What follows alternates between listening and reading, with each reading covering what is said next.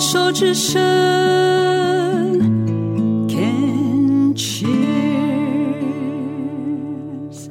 虫害防治要继续邀请的是台湾随缘之友会的协会的理事长，呃，柳学志柳哥哦，继续跟我们分享一下。刚刚上段也有提到了，就是说这个随缘之友会它的一个来由哦，那能够被选上当理事长。我自己个人的一个想法、直觉就是，您一定是很热心，然后很愿意投入，然后也非常有能力喽。嗯，还是因为没有人要当？呃，那个能力应该一点点了。没有，哎，上校呢？上校可以出大绝呢。嗯、那个最我最早那时候，我发完病，治疗完三次化疗，然后回到工作的。岗位，嗯，那协会有个理监事，我现在就要特别要感谢一个理事叫黄明芳，嗯，呃，他很热心，他一直打电话给我，嗯，他说北中南啊，高雄啊这一块比较弱，我们的病友人数少，是，然后希望我能加入李监事的行列，是，我说我现在还在任职，等我明年退伍之后，嗯，就可以。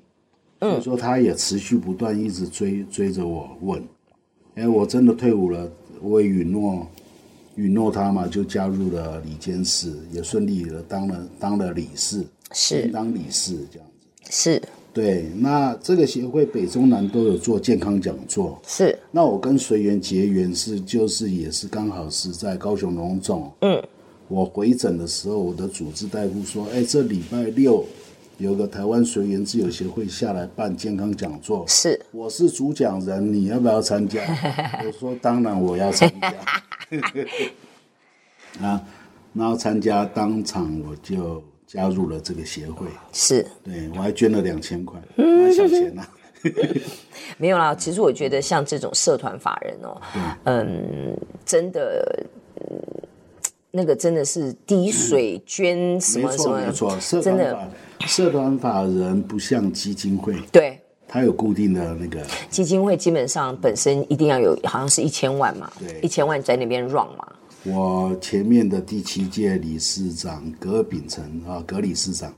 啊，昨天我还在跟他聊天。啊，我说要来，哎，我我要来接受 David 访问，他说那么好啊，你要拍拍照给我看啊，我说好。我还要麻烦理事长多多介绍随缘之友会的一些癌友们来来帮我们接受我们的访问，所以呃，可能下一位就是您刚刚讲的上前任理事长。也可以啊，OK 啊，邀请他。对对对，他那时候是第七届，他说他接的时候随缘自由协会，他接就是一只拖把跟一只扫把，哇，没有钱呐、啊，那时候我们的志工妈妈还缝了一些。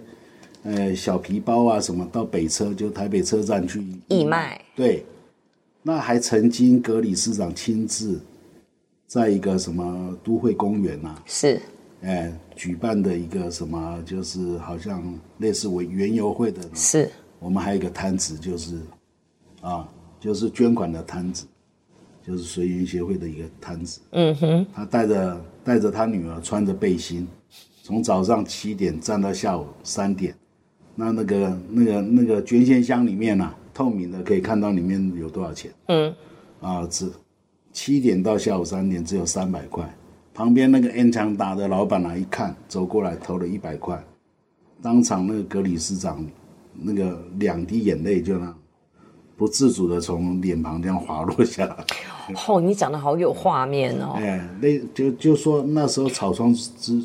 初期就是靠大家这样子一百两百这样捐献，是是是，对对对，所以说我们协会虽然是服务血液重症的一个小社福团体，啊，一一都是靠前面的这些哈、啊、理理理事啊李氏的种树嘛，我们讲前人种树后人乘凉，是。前人砍树后人就晒太阳，对对对对，都是他靠他们这样一点一滴的这样努力经营的。嗯，还有我们还有协会有一个秘书啊，张婷婷，嗯，啊，她的奉献我们也很感恩呐、啊。然后我们在台大医院也有职工团体，是。职工妈妈，因为医生啊，医生治病嘛，对啊，那我们的志工都是都是血液重症走过来的，是。凭他们的经验，他们可以就是在心理上的一些辅导，对对对，陪伴那样，陪伴建立啊。还有一些资源的介绍分享，没错，我觉得这个东西真的很重要啊，因为就像我自己对于啊白血病的这个部分，我身边的两个朋友，一个是成功的，现在事业非常之有成，这样，然后另外一位就不幸往生了，这样。我记得那个时候，他从开始到发现，中间好久的时间。看遍各大医院、各大科别，还去看到身心科，因为已经不知道是不是忧郁症，因为他就是没来由的疲惫，就是很累。然后后来已经检查说是不是心脏的问题，一直到最后才发觉啊，连他自己是专业医生，才发觉是白血病。这个东西，以您的经验，或者是您知道的资讯比较多。这样的一个血癌，基本上大概没办法预防吧？呃，最早我们可能讲到十年、二十年前，台大医院是做全台湾做骨髓移植最最强，是最多的。是是。我七月八号还去台中农总参加了一次，这个就是呃骨髓移植的一万例的庆祝，哇、wow，庆祝会是。对，副总统也有去当。一万例，那表示全台湾就有一万名的骨质骨髓移植的病友。没错，嗯，所以说我们在二十年前，可能五个做骨髓移植，存活率只有一个到一个半，对，可能三个三个半都要往生，是，就是拉不回来，嗯，现在反过来了，嗯，做五个，有三个三个半或四个存活，是，哦，一个可能会。呃，救不回来。嗯，所以现在不管医药啊，或是技术各方面，对，而且现在的标靶药都很新啊。那现在这个是后端的一个发现之后的一个治疗嘛？前端有没有什么征兆，或者是我们可不可以做些什么事情？以这个单就白血病来讲，呃，前端我听医生讲，好像也也很就是讲说没有，嗯。就没有，他来就来了，来就来。然后真的是男性比较好发于男性，然后是在壮年嘛，是有这样子的一个说法吗？也没有哎，为什么为什么会有这样子的一个 information 或者这样的一个信息来这样子？也没有，没有，对，所以是人人皆可中，哎，人人皆可中啊，人人有希望，个个没把握这样。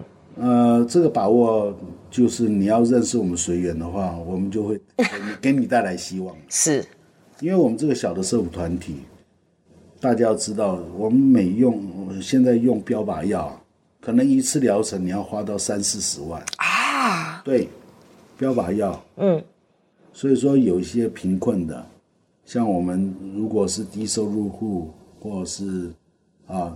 然后你经过医院的社工跟我们申请，我们协会有急难救助，嗯，有生活补助，嗯，那急难救助这一块是就是我们可以帮你分担一些医药费。哇哦，对对对，就是经过经过申请之后，是的，是的，我们审核完之后，好棒哦。虽然钱不多啦，啊，我们最高上限是二十五万，嗯嗯嗯，可是救急不救穷嘛，对啊，对对对对。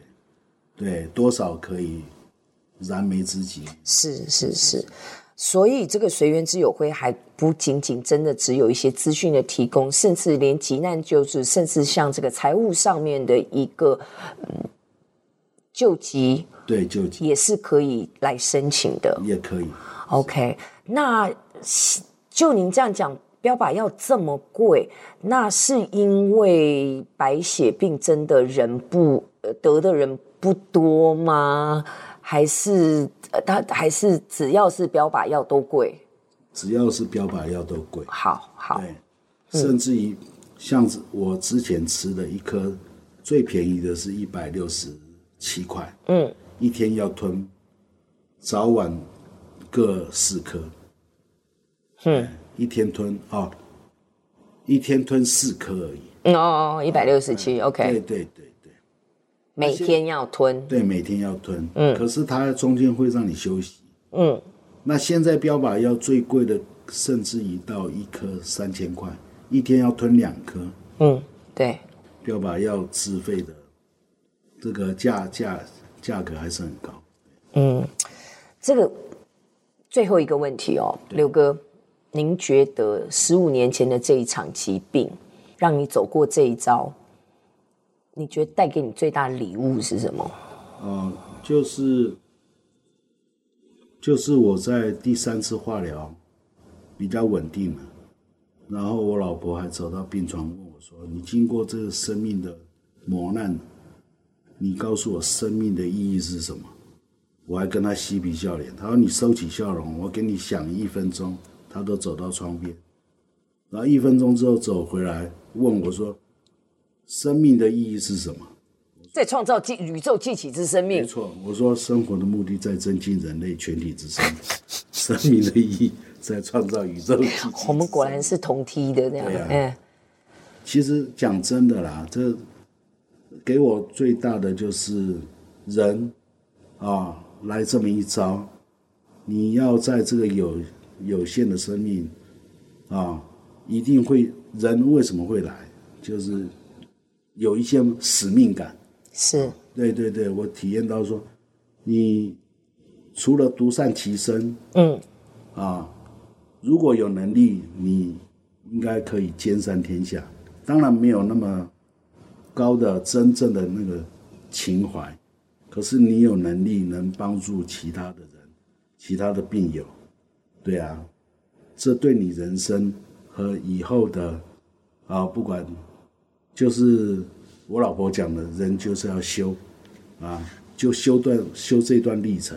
嗯，对对对，对哦，你们家老婆也是一个很有智慧的女性哦，对对对，这样子就是多帮助别人啊，简单就是就是服务啊，就像您现在做。啊，随缘之友协会的这个理事长也是一个完全就是一个服务的性质嘛。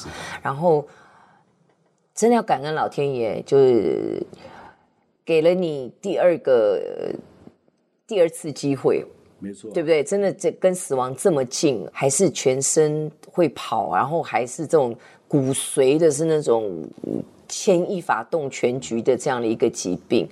某种程度上，里面还真的有一些意义跟要学习的一些课题。没错。现在，呃，其他的白血病友才能够有更好、更多样的讯息、跟救助、跟服务。没错。好，那各位听众啊，是有空也可以 Google 一下台湾随缘之友协会。没有问题，一定要上去。随的随。对，随缘之友协会哦，谢谢理事长，谢谢。